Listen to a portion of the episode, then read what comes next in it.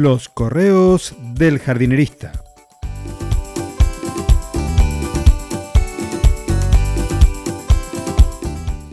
En el episodio de hoy, ¿qué vincula el hierro, el berro y el baño?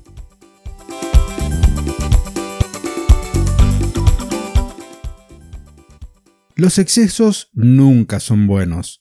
La historia de hoy me tiene a mí como protagonista y el hecho ocurrió hace casi 20 años, por lo que si estos recuerdos están aún tan presentes, por algo será, ¿verdad?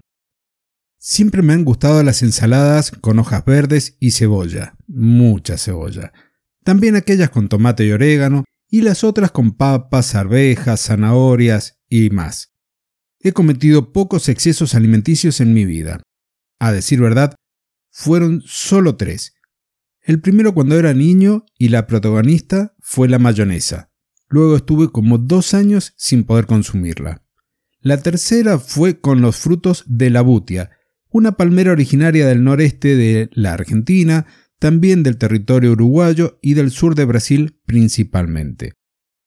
Y la segunda, la segunda fue hace 20 años y con el berro.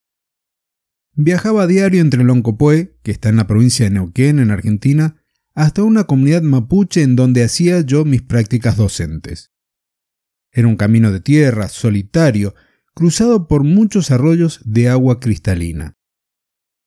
Una vertiente emanaba a pocos metros de la banquina, y allí crecía el berro más lindo que he visto en mi vida. Tantas veces pasé que una finalmente me decidí a parar y cosechar para prepararme una rica ensalada. Llegué al departamento que alquilaba alrededor de las 16.30 horas. A las 18 debía estar en el Instituto de Formación Docente. Antes de ir, lavé muy a conciencia los ingredientes para la ensalada y preparé como para cuatro personas estando yo solo. Lo consumí con el entusiasmo y el apetito como si se tratara de la primera comida del día. Era una mezcla de almuerzo con merienda y la cena que habría de esperar hasta las 23 horas cuando regresara del instituto.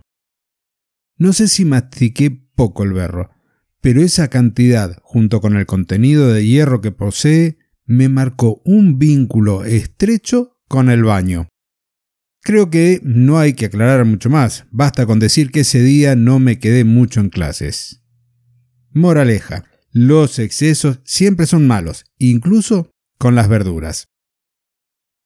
Y si hay algo que me gustaría que quede también como extra, es de que hay muchas plantas comestibles en nuestro jardín y en los campos vírgenes.